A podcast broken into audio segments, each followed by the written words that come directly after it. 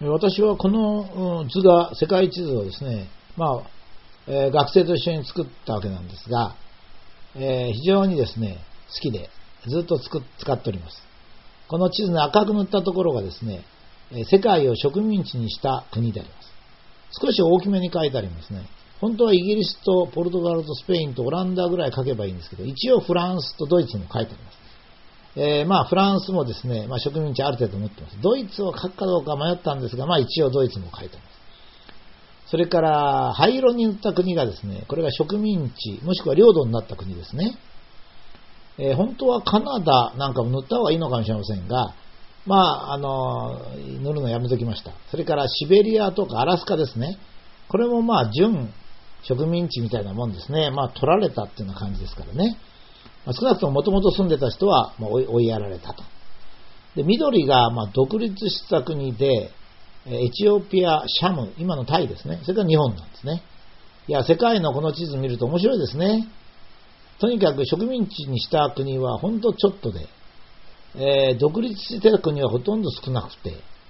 それでほとんどの国が植民地になったって、まあ、こういう時代が19世紀、20世紀の初めまであったんですよね。まあ、今はなんか、えー、国の権利は、え固有であるとかなんか言ってるんですけども、そんなのは本当に最近のことですね。で、ところでエチオピアがなんで独立したか、これは風土病がありましてね、もうあの、ヨーロッパの人が入っていくとコロッと死んじゃうもんですから。もうあんなとこ入りたくないっていうんで、独立してたわけですね。それからシャム、タイですけども、これはあの、西からイギリスが来て、東はフランスだったもんですから、えー、タイの王様がですね、外交術巧みになんとかバランスをとって独立のような形をしておりました。しかし結構中身はですね、まあ、干渉されたりなんだりしてたわけですけど、まあ、干渉地帯として残ってた。えー、有色人種、これだけ多くの有色人種がいる中で、日本だけが唯一世界で独立をしました。軍事で独立しました。まあ、これはですね、えー、日露戦争、日清戦争に勝ち、まあ、日本が領土を広げたからですね。まあ、今はですね、その時に朝鮮取ったり台湾取ったりしましたからね。まあ、いろいろ悪いこともしましたし、えー、深く日本人も反省してるんですが、しかしですね、それはちょっとやりすぎでもあるんですよ。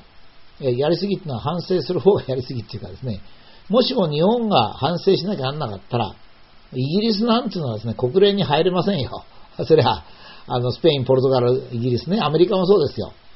えー、それはもう日本がね、ちょっとそこら辺取ったったって可愛いもんなんですよ。だからまあ、それはね、悪いことは悪いんですが、殺人した人とね、パン1個盗んだ人と同じく扱うのもちょっといかんですよね。悪いことは悪いことだって言ったってですね、やっぱり物には程度問題もありますから、それを考えなきゃいけません。私はですね、アジアの諸国、特にまあ、えー、日本、朝鮮、えー、中国とか、まあ、いろんなところがですね、お互いにいがみ合うっていうのは無意味ですよね。この地図を見ればわかりますよ。敵はね、赤いとこなんですから。ええまあ、アメリカもそうですね。これちょっと時期がずれれば今度アメリカも赤くなるんですよ。アラスカを取り、ハワイを取り、フィリピンを取り、現在日本を取り、さらに朝鮮戦争をやり、ベトナム戦争をやったわけですからね。で、今、アフガニスタンに行き、イラクに行ってるわけですから。そういう意味では、まあ、アメリカも、まあ、赤く塗るべきなんですけど、ちょっと時期が、えー、まあ、19世紀から20世紀の初めだけを考えてますので、まあ、アメリカは赤く塗ってないんですけども、まあ、そういうことですね。で、日本だけがなぜ植民地にならなかったのか。これが難しいですね。もちろんあの日清戦争、日露戦争に勝ったからですけど、なぜ勝ったのか。他の国は全部負けたんですよね。負けたというかもう戦争するまでもなく取られたとま言った方がいいんです。ま戦ったとしたら例えばマヤ文明。これはスペインに全滅されましたね。えー、それからユユカタン半島の方のマヤ文明。それからペルーのとこにあったインカ帝国。これも全滅しましたね。だからここはまあ、戦って全滅してしまったとまいうような国もあります。えー、そういう国がいっぱい多い。それからここはあの中国を植民地の色にしてますが、これにはすぐこの前反論がありました。いや、まあだけど、もう中国の清という国は本当に形があってないようなもんでしたので、一応思い切ってここも、まあ塗ってみたわけですね。まあそんなような感じでしたね。ですからまあ、日本が独立したというのは本当に奇跡に近かったわけです。植民地がひどくてですね、例えばまあインドをイギリスが植民地にする。立派な人が出てくると両手首を切って活動できなくする。っていうようなことが行われますね。植民地の活動を抑えて抑えて。だからみんな100年から200年遅れちゃうんですね。日本はその時に遅れなかったので、まあ、あの、第二次世界大戦に負けましたけども、まあ、その後また発達をしてですね、白人の国と一緒に今戦っ、あの、経済的にも発展してますけどね。これはやっぱり我々のおじいちゃん、ひいおじいちゃんがですね、日清戦争、日露戦争、さらに太平洋戦争で死んでくれたからでもあるんですね。もしもここで死んでくれないで、戦わずして敗走したら、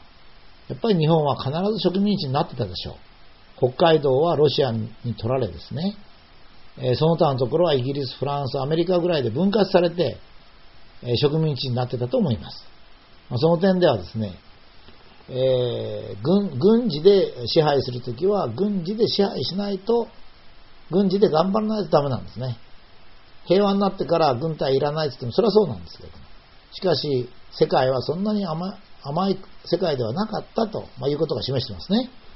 えー、イギリスははるばるそのオーストラリアまで行って占領します。そしてオーストラリアに囚人とか多くの人を移民させますね。そうするとオーストラリア人にはアボリジニーっていう原住民がいます。原住民ったら失礼なんですけど、国民がいますね。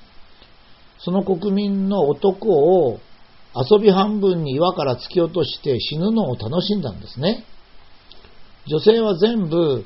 えー、子供をはらませて、えー、愛の子を作りますね。愛の子っていけないのかな、今。えー、根血児を作りますね。えー、まあ、そういうような世界でありました。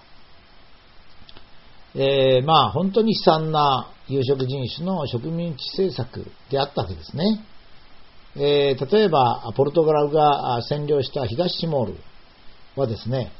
えー、ポルトガルと現地の女性との間の根血の人がですね、支配をする。